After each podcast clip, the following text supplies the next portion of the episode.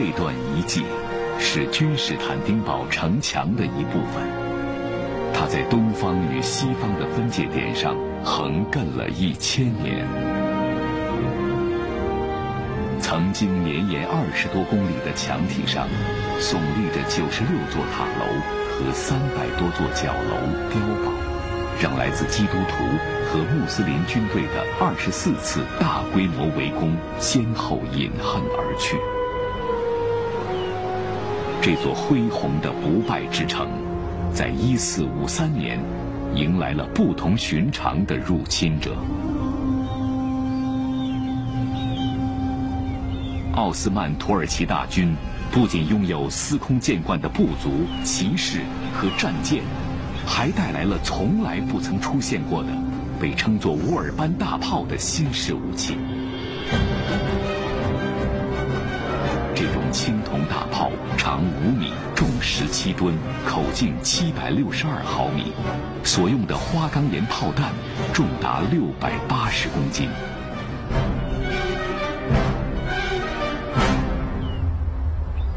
在震彻古今的轰鸣持续了四十八天之后，以东罗马的旗帜屹立千年的巨城坍塌了，崩溃了。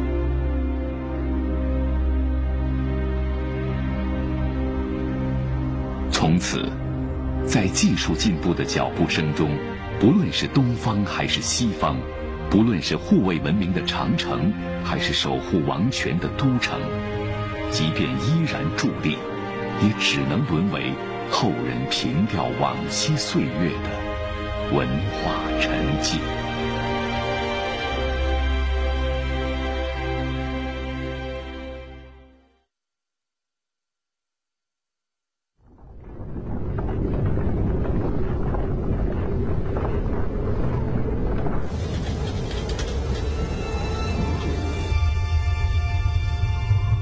When I first came to Ford Motor Company, I would get my lunch and bring it over here and sit down by the docks.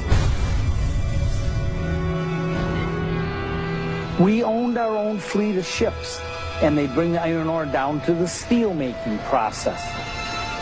It's amazing, and it's also amazing to think that a product that we rely on every day, all of us, is built right here and you get to watch it take shape from the very beginnings to the end product.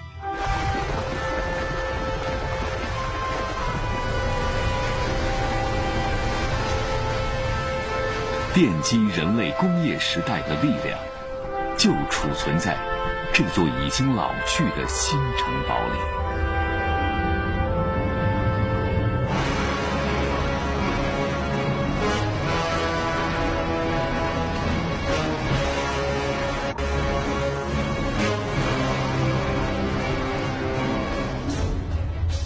这里是福特公司的鲁日汽车城，从空中俯瞰，这是二百六十九个足球场范围的钢铁场所。每个月，只是为了九十三座工业建筑的清洁工作，就得用掉三千五百个拖把头。从往高炉里填煤，到给铜制的机械抹上一层油，足足八万名工人，才能填满这座无人居住的城市。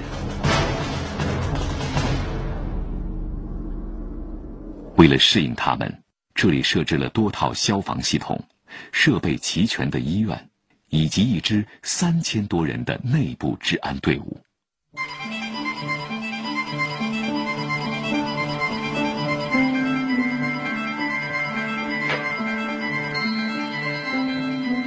亨利·福特是鲁日城的缔造者，也是第一个把大规模流水线作业引入汽车制造业的人。仅仅组装一个发动机的环节，就被他分解成了八十六道工序。Ford really put all of our resources into let's do it this way. It was a tremendous amount of people in one spot.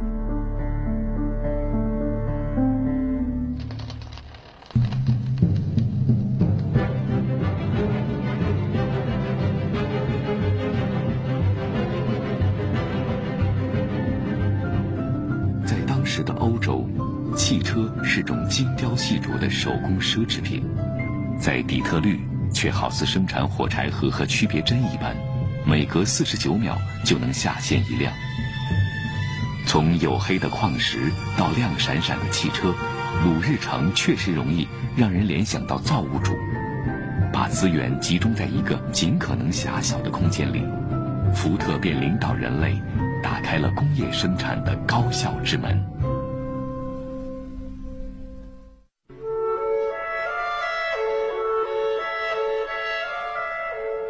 亨利·福特还有一个未尽的梦想，那。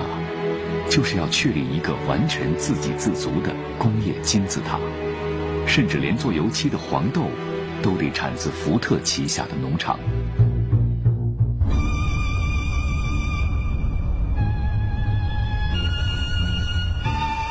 这不是他一个人的梦想，而是人类贯穿整个时代的工业生命观。洛克菲勒石油集团、通用电气、杜邦化学公司。克鲁伯公司、美国钢铁公司，工业时代的巨子概莫能外，他们都试图网尽天下资源。其中，是最贴近工业时代人类行为本质的设计。整个行星的表面都是如此演化。亨利·福特出生的时候，只有五分之一的美国人居住在城市。而在他去世的时候，只有五分之一的美国人不居住在城市。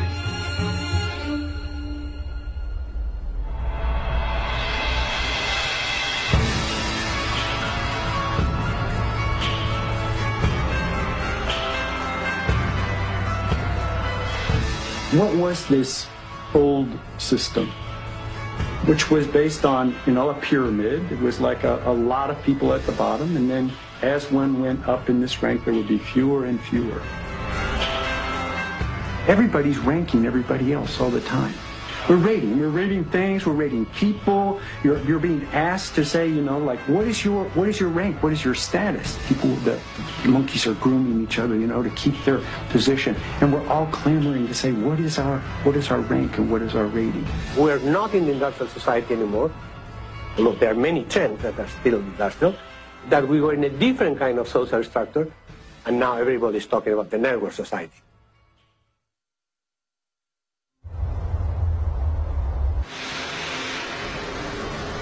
某种意义上，这就是我们能够面对的新时代。这些硕大的液晶屏幕悬挂在波音公司全球供应链中心东侧的墙壁上，监控着每一架波音787客机。从生产到服役的总流程，这是一条长的超乎经验和想象的流水线。意大利永恒之城罗马，阿莱尼亚公司出产的碳纤维复合材料正在固化定型。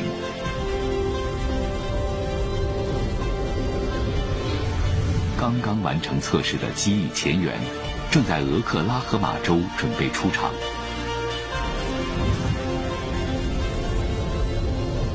沈阳飞机工业公司提供的舱门和方向舵已经拧上了最后一颗螺丝。载着英国罗尔斯罗伊斯发动机的巨轮，正在大西洋上跨越万里怒涛。一架编号零零二的波音梦想搬运工，则正从日本神户机场腾空而起。他那特别改装的腹腔中，正躺着一对机翼主体。他们是从日本三菱重工的热压车间刚刚下线的。四百多万个部件，按照统一的标准，踏着统一的步点，在预定的时间陆续抵达西雅图，来到我们眼前的。总装线，波音也有过自己的鲁日时代。上个世纪五十年代，著名的波音707客机只有大约百分之二的零部件是在国外生产的。不过现在，浩大到让人目眩的工程量中的百分之九十，都是由遍布全球各地的四十个合作伙伴。共同完成的。荧屏、光缆和卫星，让波音在跨越整个星球表面的操控，宛如在同一块车间穹顶下一般自如。In the past, much of these functions were integrated within an organization because it was cheaper to do so. What the internet has changed is that it has made outsourcing much cheaper. That is, the, the maintaining and discovering the links is actually less expensive these days. So, in a way or the other, uh, networks became more profitable and more valuable because of the low cost of transaction. 沈阳飞机工业集团公司是波音的中国协作者。设计师宋航拨通了电话。 当线路连通，蒙特利尔、西雅图就近在咫尺。全球各地的设计师都能看到它正在波动的三维图纸。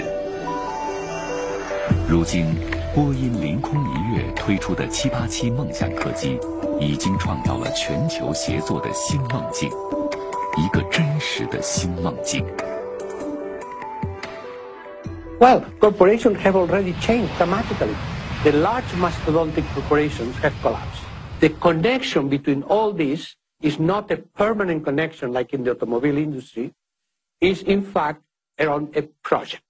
And that project is supported by a network. So that is the network enterprise. And that is the new model of enterprise, completely different from the large corporation of the industrial age. 这些屏幕上所显示的 是波音对天空中每一架波音787客机实施的全球监控。在网络的注视下，这里可以随时获知你是不是已经从北京飞往莫斯科的航班上启程，或者是否在巴黎到纽约的中转站落脚。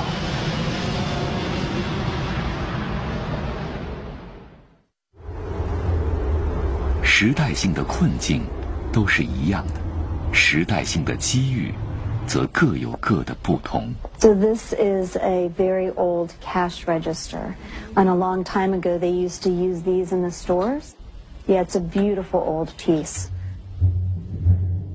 二零零四年的一天，宝洁公司的几个年轻人提议，在品客薯片上印制图案，来刺激消费兴趣。这个点子得到一致认可，但怎么保证把图形印到薯片上，仍然无损薯片的完整呢？向人类提供三万多种产品，拥有两万九千项专利的宝洁公司，被这个小问题持久地困住了。时任宝洁 CEO 的雷弗里认为，现在到处都有发明家，为什么不把实验室延伸到他们的身边呢？于是宝洁将难题送上网络平台，它的新时代便来临了。 crowdsourcing, but it's a very special form of outsourcing. You put up a call in a public forum, such as you could you could post it on a website, and you will get a crowd literally to submit their uh, responses to the proposal. And by aggregating the different responses, I get a much superior product. 这个世界早就准备好了解决问题的方案。意大利博洛尼亚一位大学教授发明的可食用喷涂墨汁，就等待着宝洁的召唤。图案薯片的风行天下，将整个宝洁引上了网络平台。在几乎瞬间网罗的一百五十万编外研发队伍面前，曾经令宝洁自傲的二十八个技术中心、九千余专职科研人员便显得微不足道。 as we push that need out to those individuals and it gets passed on to others that they may know, we have recently found that we can present that need to a million people around the world.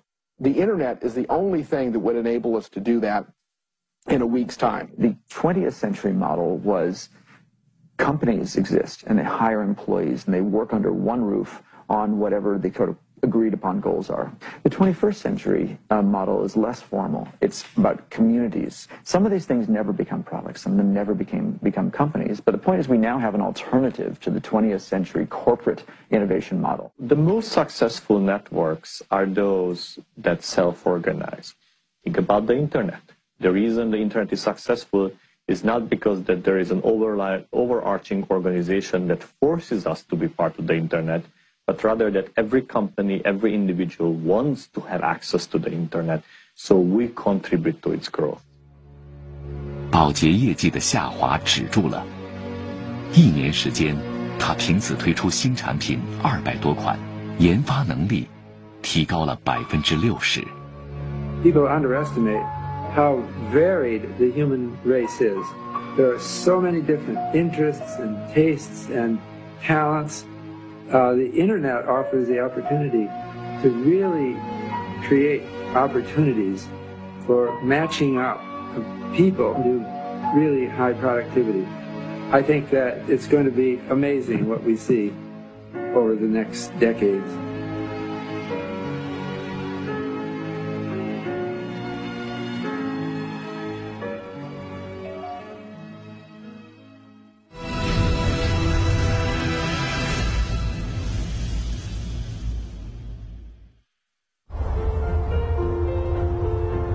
多少恢宏的鲁日，便有多少与之相配的交易场所。对于生活在城市中的居民来说，纽约的中心不是华尔街，而是时代广场；巴黎的中心不是卢浮宫，而是香榭丽舍大街；东京的中心。不是国会议事堂坐落的永田町，而是银座和新宿。一级商圈、二级商圈、三级商圈，仿佛上帝之手从空中丢下了石子，在城市中激起一个个圈状的涟漪。那些闻名遐迩的大百货公司，总是盘踞在城市的核心地带，俯瞰着一代代新生和老去的人群。在这层层涟漪当中奔波、喘息、生存、发育。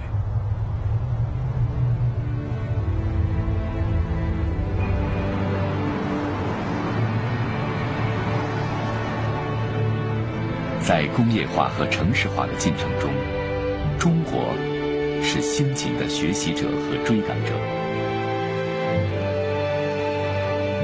国门打开，市场开放。十多亿人的消费热潮，迅速的催生了与沃尔玛、与西亚斯相仿的零售业巨人。苏宁，便是这一领域的代表。数以亿计人口节衣缩食的汇聚，创造了全球零售行业里独特的门类，也描画出苏宁、国美们发酵一般的成长速率。短短二十年间，一家蜷缩在南京街头的家电专营门面，成长为销售规模四百亿美元的行业领袖。过去我们做实体店面的时候啊，我店越大，即可能力越强；我的店越多，我这个渠道的影响力就越大。信奉的一句话什么呢？叫“渠道为王”。不幸的是，竞争旅途上的少年迅速的衰老了。好的。苏宁既赶上了自己的时代，又迎头撞进了别人的时代。新时代令苏宁畏惧的新对手，就是已经无处不在的电子商务。在这个领域里一马当先的互联网公司，很俏皮的给自己取名为淘宝。淘宝很淘，入行十年，便和他的血亲兄弟天猫商城一道。淘出了一万四千亿的年销售额，其中与苏宁命运相关的电子电器销售额超过千亿，每年还以将近一倍的速度增长着。而整个中国市场电商销售额，二零一三年已经达到十万亿之巨。二百万新时代的投币员，踩着电子指令的鼓点，奔波出不同于过去的。消费风景。Well, the removal of uh, intermediaries a natural outcome of a technology that efficiently transmits information between different uh, uh, parties in any economic system. So you have uh, uh, agents of all kinds, brokers of all kinds being disintermediated. What's totally new today, what the internet has enabled, and this whole flat word platform is for individuals to now act globally as is. That is the new, new thing about this age. I like to say is that thanks to the internet and this flat world platform, individuals have been super empowered. 互联网的机遇就在于对传统行业的完善和改变。现在的阶段是唤醒，然后是参与，然后是共同发展。 所以你必须去思考转型过来，他们的未来就是你的未来。所以未现在是唤醒，到参与，到繁荣，这是三个阶段。如今，全世界一共有一千七百二十四家苏宁实体店，它的主要竞争对手国美也拥有一千二百多家直营店面。这些曾经骄傲的助力，在不见身影的淘宝面前，几乎只是沧海一粟。那些没有惯常的门脸，甚至从生到死都不需要打样的网上店铺，有九百万家。到了互联网的这个时代以后啊，你就一个店，那这个店你想做多大，实际上是取决于你这个平台、你这个店能够包容多少的产品、多少的供应商。这一下子呢，我们的思维就被颠覆了。互联网真正的这种改变呢，是从效率出发的，但是它到了一定程度，它就是量变到质变，它整个的这个这种这种商业的模式就发生了变化。那波澜壮阔又你来我往的网店们，事实上，它只是一台电脑，或者电脑上的一个功能，它只是一部手机或者手机上的一个应用。它的店主们可以挤在地铁上，立在电梯里，品尝着星巴克的咖啡，仰望着昆仑山的冰川，但同时就在上班。大趋势是在全球舞台上汇成的。Fundamentally, the internet will shift the market structures of every industry because the market structure of every industry depends on your ability to uh, have information. So every industry is going to be uh, disrupted and changed by the internet, regardless of whether the industry is uh, a music industry or a movie industry or the cement industry. 新技术以它颠覆性的力量，无情地甄别着所有领域里的老组织、老产业。 为全球供应着一半以上产品的中国电视机产业，便等来了行业之外的闯入者。三、二、一。二零一三年五月七日，乐视网创始人贾跃亭等来的结果，比他能够期待的更加恢宏。首批两万台乐视超级电视，十五分钟全部售罄。再翻一页，颠覆价格。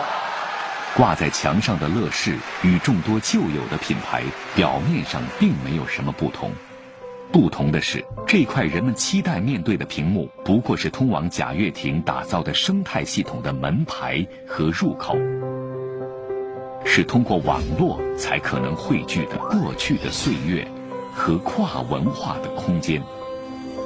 视频、游戏、交友。购物，乐视为人类的家庭终端描绘了这样的可能性：超级遥控器将使你在人类所有的信息文化产品面前随心所欲。未来的行业的发展，我们认为，呃，是一个生态系统对生态系统的竞争，或者是链条对链条的竞争，而不是。呃，像工业时代下的点对点的这种竞争，一家视频网站的跨界出场，摇撼了全天下的电视机供应者。你起我落的大幅度降价，并不能保证所有竞争者的生存。新的规则是，所有独立的信息产品必须成为无法分割的网络世界的原部件。很多颠覆性的创新都是跨界产生的，尤其是，呃，当这种产业发生整合的时候，传统行业的格局洗盘会越来越快。现在大家看到的其实才刚刚是个开始。The kind of innovations that, on the one hand, kill the leaders, and on the other hand, gives an opportunity for new companies to come in, we call disruptive innovations. And disruptive innovations entail transforming products that are complicated and expensive into products that are so affordable and accessible that many more people have access to them.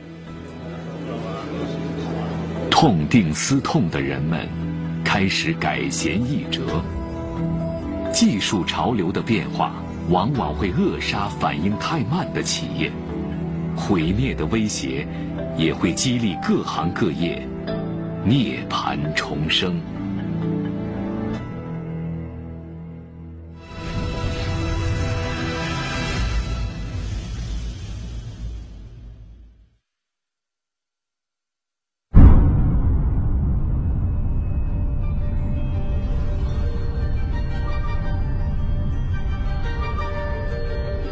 when you grow up, you tend to get told that the world is the way it is, and your your life is just to live your life inside the world. Try not to bash into the walls too much. Uh, uh, try to have a nice family life. Uh, have fun.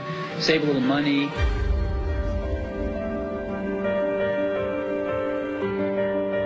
the minute that you understand that you can poke life and actually something will, you know, if you push in, something will pop out the other side, that you can, you can change it, you can mold it. Um, that's maybe the most important thing.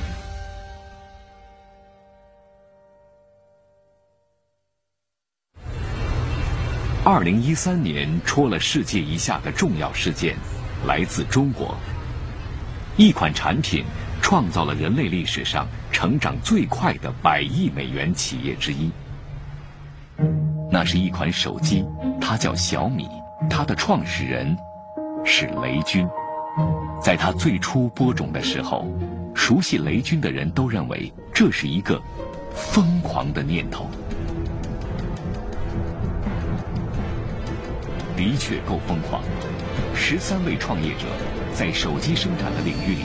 没有任何耕作和收获的经验，而自从2007年乔布斯在旧金山马士孔尼会展中心发布第一款苹果手机以来，智能终端市场便是竞争最为激烈的疆场之一。在未知领域里的耕作，游戏般的开始了。他们把自己的想法放在了网络上。不厌其烦地询问：“你想要一款怎样的手机？你希望自己的手机拥有怎样的配置？你最渴望智能终端上哪一款应用？” Um, in traditional um, industrial societies where big factories make things and we buy them, or when big media creates content and we watch it, um, the internet is one where we're all given the tools of production. 关于小米手机的畅想，迅速汇聚成拥有1.8亿帖子的专门论坛，被称为“米粉”的发烧友就高达60万人。 他们既是小米的消费者，也是小米的设计者，同时还是小米市场扩张的推动者。小米手机在推出之前。一千八百七十万台手机的年销售规模便已经在怀。小米是中国西部土地贫瘠地带的一种农作物，雷军的小米却生长在新时代最肥沃的土地上。On the internet, sort of producer and the consumer is starting to get blended. You can go very easily from being a, uh, a consumer or viewer to being a producer and to being and you know part of the the system. 小米无意中跨越的老时代依然伫立着。 人类一旦登上大工业生产的巅峰，无论怎样杰出的产品。都不可避免要经历紧缺、饱和、剩余的荣辱轮回。寻找消费者，是生产过剩时代最紧迫的商业课题。市场学、市场心理学、消费心理学、市场营销学，高等学校的新课程以难以计数的市场成本和人类智慧分泌出来。庞大的市场调查部门应运而生，以市场调查为生的独立组织成批出现。但人类试图把握的消费动向，依然如同沙漠中流动的沙粒。在效率意味着一切的标准化生产线上，特定的个性总是被忽略的，特定的消费者依然是尊贵的伪上帝。Our perception from the traditional theories. is that the supply and demand uh, for, between corporations and consumers. That's not the reality of our world. That, that, that is the old vision uh, inherited from the neoclassical economy that uh, could not imagine the transformation of the production system and of the financial system on the basis of new technology. 今天的英文里已经诞生了一个新词，prosumer。生产消费者，传统生产与消费之间曾经难以逾越的高墙被穿透了。新局面废除了自工业革命以来制造商们所传承的支配地位，逼迫他们把大脑交给网络。风起云涌的创客运动，便是这一趋势的实践者。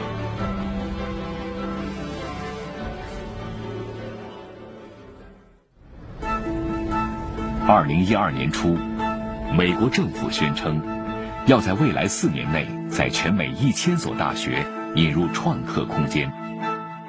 孕育了早期互联网，并帮助美国确立军事科技领先地位的美国国防部高级研究计划书，再次成为慷慨的资助者。We talked earlier about how the personal computer democratized computing and the internet democratized communications. What the maker movement is starting to do is democratize manufacturing. 麻省理工学院个人制造实验室被认为是创客活动的起源。乔布斯和沃兹在硅谷车库里拼装个人电脑的行为被认为是最早的创客活动。我们说创新，我们说创造吗？那创新究竟是怎么出现的？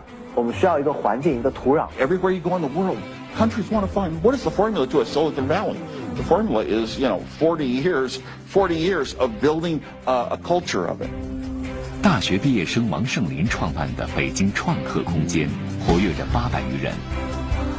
他们通常都集中在网络平台上，对来自他们周边或自身的需求筛选、创意、设计、制作。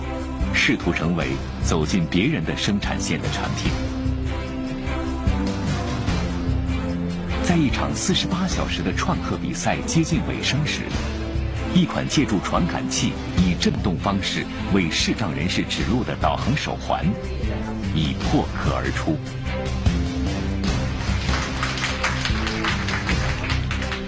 随着 3D 打印、激光切割机等新技术的普及。越来越多的年轻人摆脱了资金、设备、场地等老时代桎梏，动手描绘胸中新产品的丘壑。这些无数年轻人、无数新念头活跃的地方，可能成为新的国家竞争战略的一部分。When the world is flat, there are just two kind of countries: HIEs and LIEs. high imagination enabling countries and low imagination enabling countries. So the key division in the world is no longer going to be developed and developed. No, no. It's which country enables more of this.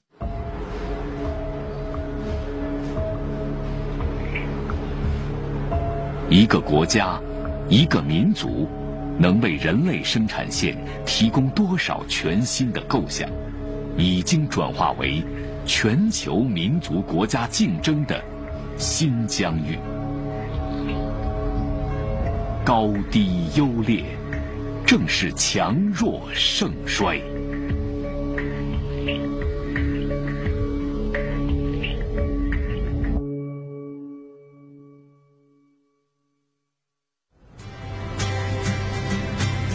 在人类已有财产的领地，新时代的震波，也在激荡起我们可以感受的涟漪。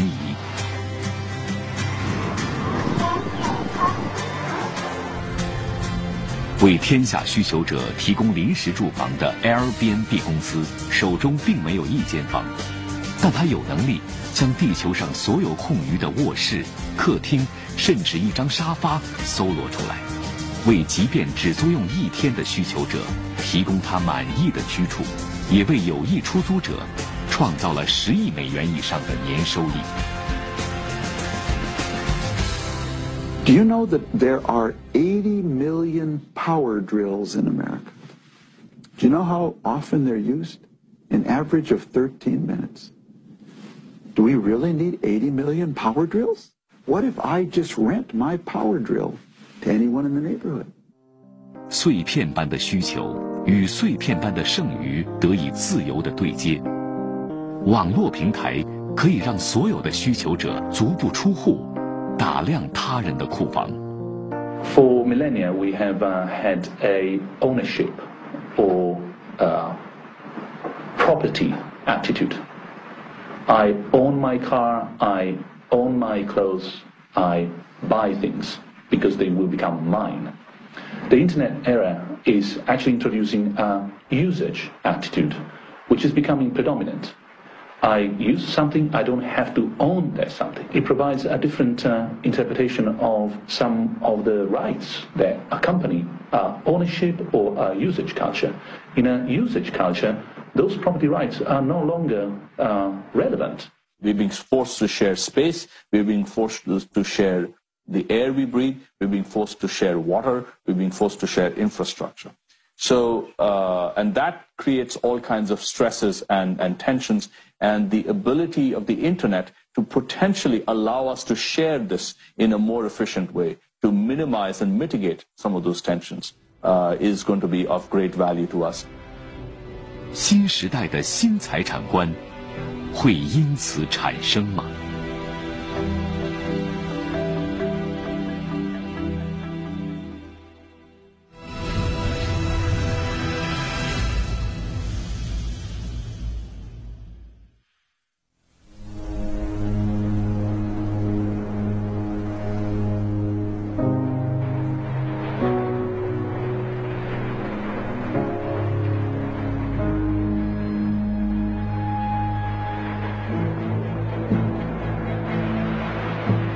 这是最好的时代，这是最坏的时代。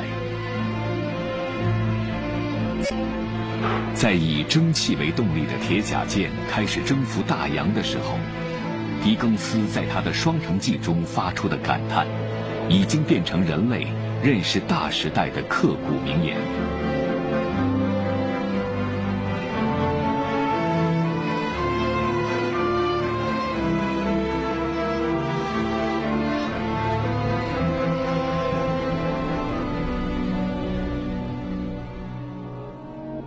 进网络时代的我们，也不可能轻松快乐地品尝划时代的效率。经济在增长，效率在提升，同时，过去的技能面临报废，曾经的岗位日渐消失。这是互联网重组人类整个经济生活之后，创造的另一番难知善恶的成果。Copernicus displaces us from the center of the world. The second revolution has been brought about by Darwin. We thought that on this small planet, at least, we were the most important animals uh, in the animal kingdom. That is no longer true. Uh, of course, we are just one more species among many others. Alan Turing, the great uh, British computer scientist. And uh, is about realizing that we are not the only smart autonomous agents around either. Unfortunately, even in terms of how we interact with the world, often we are outsmarted by our own technologies.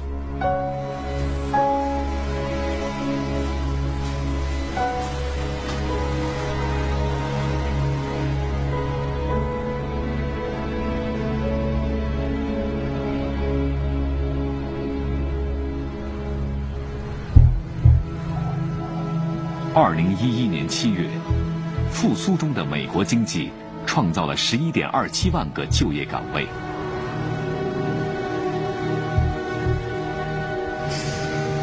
不过，这个数字还没有当月在美国产房里出生的婴儿多。等待工作的美国成人还有一千两百万。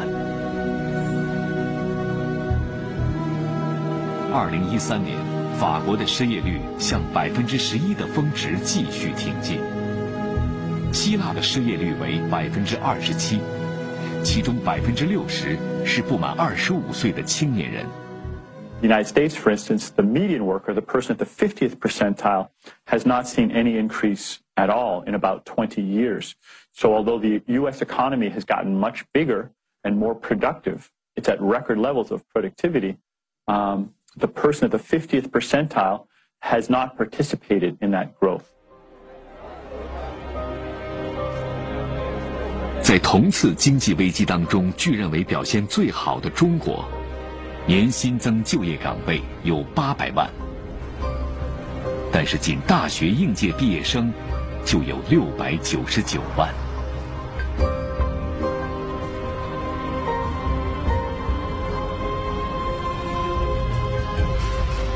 或许机器依然是那台机器，生产线依然是那条生产线，但全球信息重组之后的化学反应，却让它们的效能完全不同。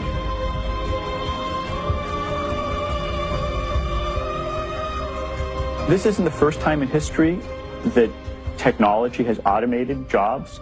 Um, it happened 200 years ago with the steam engine. It happened 100 years ago with electricity and the internal combustion engine. But it's also different. One way it's different is that it's happening much more rapidly than it did in the past. Moore's law is progressing faster than the steam engine or electricity ever did. The second way it's different is that um, it's affecting a broader section of the economy. About two thirds of Americans are involved in information processing tasks and all of those tasks are being affected. So almost every industry and almost every job is being affected this time. 高学历、高收益、高雅的工作环境、高贵的人生气度，这个人群构成了整个工业时代社会制度的基石。他们被称为“白领”。在过去的周期性经济颠簸中。首先落水的是那些被称为蓝领的低收入人群。白领队伍的成员总能安坐船头。互联网时代的就业震荡却不同了，他几乎首先选择与自己功能相似的职业作为完胜的对手。二零一三年，仅全球最大的二十九家银行就裁员十六万人。About 28% of the jobs in fire, that's in the financial services industry, real estate, uh, insurance, real estate, will be eliminated by computers in the next five years. You could work 30 years uh, and then you reach the age of 50 and suddenly you're replaced by a computer. Uh, that sort of thing, or, or age 30, you're replaced by a computer. 这是个绝对丰裕和绝对剩余的时代，最终被剩余的会是人吗？新技术、新时代一定同时在提供着新岗位、新职业，但最终是消失的岗位更多，还是新生的岗位更多？我们还要期待与新时代相匹配的。社会调整能力。If the first one took 300, and the second one took maybe 100, and maybe this third one will take 50 years. But that's the right way to think about it. It's not the pace of technology innovation, it's the pace, the pace of social adoption. Society changes more slowly than technology does, and sometimes it takes a generation or two to really figure out what it's for. 在过去的百年岁月中， 人类在一个国家内的阶层冲突与全球的意识形态对立中，全面创生了现代社会福利制度。但本质上，这个制度是为工业时代周期性的就业颠簸而准备的。在互联网时代的大面积剩余面前，这个世界还缺乏准备。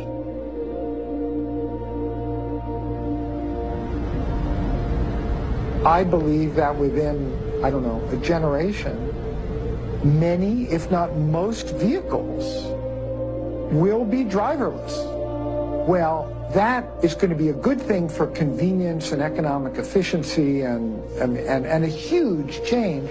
But in the U.S., we have three and a half million people who drive things around for a living, like truck drivers and so on. What's going to happen to them?